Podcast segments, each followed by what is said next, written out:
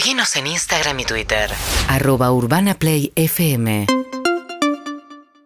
Decíamos que ayer se conoció una novedad que hace que la medida respecto de quienes eh, pidan los subsidios y se les concedan de la luz y el gas van a quedar... agua. Y el agua. Y el agua agua, también. tenés razón, claro. Agua, luz y gas van a quedar totalmente excluidos de la posibilidad de comprar dólares, no solamente el dólar eh, ahorro, sino que no van a poder operar tampoco a través del dólar MEP, el contado con liqui. Ni bonos, ni títulos, ni el acceso a los 200 dólares mensuales. Absolutamente nada. Es súper severa la medida, sobre todo porque si, digo, te manda al, al Blue y, y- y todavía queda la duda respecto de si vos te vas de viaje, no puedes usar la tarjeta para, eh, ¿no? No, eh, ahí tendrías que hacer un trámite porque ha- habría que ver por qué te vas de viaje. Digo, eh, el argumento es, yo te estoy subsidiando parte, parte de la tarifa o la tarifa porque tus ingresos no alcanzan para que vos puedas pagar la tarifa y vivir. Entonces no tenés un excedente para comprar dólares. No te debería molestar este, que no puedas acceder al mercado cambiario. Ese es el razonamiento. O sea, una persona que recibe una asignación universal por hijo no accede al mercado cambiario ¿por qué? porque no la alcanza. Bueno, una persona a la cual se le subsidia la luz, el gas o el agua no puede Tampoco. acceder al mercado porque no la alcanza. Bien, esto fue la novedad de ayer del Banco Central que está haciendo que mucha gente, 75 mil hogares ya, ha- hayan pedido primero el subsidio y después bajarse el subsidio. Nicolás Gandini, periodista especializado en energía, dirige un medio especializado que se llama Econo Journal. ¿Cómo andas, Nicolás? Buen día. Hola María, buen día. Gracias por llamar como siempre. Gracias a vos. Bueno, súper severa la medida. Totalmente, lo que se pensaba en su momento era que se iba a restringir solamente la posibilidad de comprar esos 200 dólares de dólares solidario, pero no que se iba a limitar la posibilidad de acceder a, como bien decía David, a ese dólar bolsa, al dólar MEP, a cotizar también o trabajar o operar con contado con liqui.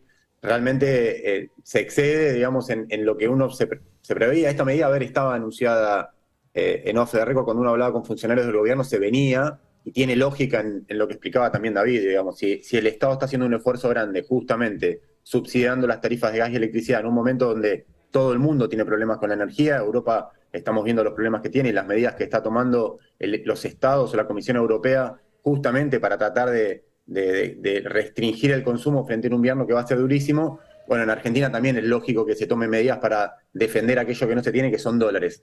Después habrá que ver si el alcance que tiene, que no es solamente restringir ese beneficio adicional que tenías de, de poder comprar 200 dólares por mes, sino restringirte el acceso a el dólar bolsa, el contado con liquidación. Y bueno, hay que ver ahí el, andamiaje legal, a ver si eso va a volar o, o- alguien va a decir, che, esto no, no sé si, si es constitucional hacer esto o no. Eh, Nicolás, eh, y cuando esto empezó con Guzmán todavía en el Ministerio de Economía, decían que la quita iba a alcanzar al 10% del universo de usuarios, ¿no? Estamos hacia algo mucho más generalizado en cuanto a quita de subsidios. De hecho, además ayer presentó el presupuesto del año que viene Sergio Massa, eh, previendo que el déficit se va a seguir achicando y fundamentalmente la explicación de que se achique el déficit es con la caída de los subsidios. Totalmente, y, te digo, María, ahí lo que estás señalando es el problemón que tiene por delante el gobierno. O sea, esta medida que hablamos de restringir el acceso al mercado cambiario para, si se quiere, filtrar la parte alta de la pirámide, es decir, aquellos que tienen realmente un ingreso para poder pagar las, tarifas, lo que el Estado le está diciendo es, che, borrate ese, del registro de acceso a los subsidios, del RACE, eh, ingresá de vuelta a la página de Argentina barra subsidios y sal- salí de ahí, porque el Estado no puede hacer un esfuerzo de, bancar eso, pero el problema está en la parte baja de la pirámide. ¿Sabes cuánto es, eh, tal como están dadas hoy las cosas, los usuarios de la provincia de Buenos Aires que van a perder los subsidios? ¿Cuántos van a tener ese tarifazo del aumento del 200%? ¿De cuánto es ese porcentaje? ¿Cuánto? 47% de la población del conurbano. La mitad casi, prácticamente. ¿no? mitad. Ya no es el 10% más rico, sino que la mitad va a tener, ver duplicada su factura en el verano, ¿no? Cuando pegue de lleno la quita de subsidios.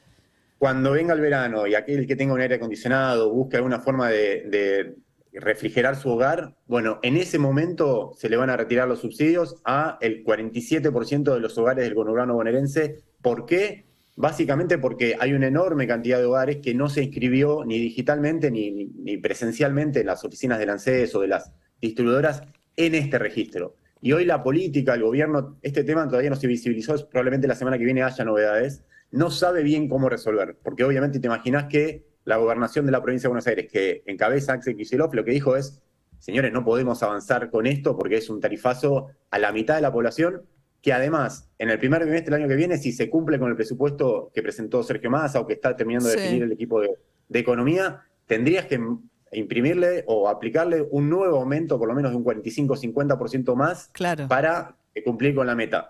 El, el sistema es raro de, de segmentación, por eso siempre éramos bastante cautos, estamos a mediados de septiembre, todavía no se empezó a aplicar, están definiendo si los padrones que, que el gobierno empezó a, a girarle a las provincias y para decir, bueno, este es el padrón de usuarios nivel 1, que son los usuarios de altos ingresos. Recordemos que el sistema lo que hace es a aquel que no se anotó lo manda directamente a usuarios nivel 1. Claro. Y, y hay cuestiones que obviamente uno, cualquiera que conozca el conurbano sabe que la campaña de comunicación que hizo el gobierno, ni el acceso a la tecnología y demás, fue suficientemente sólido como para que se, la, no- la Ujú. gente se anote.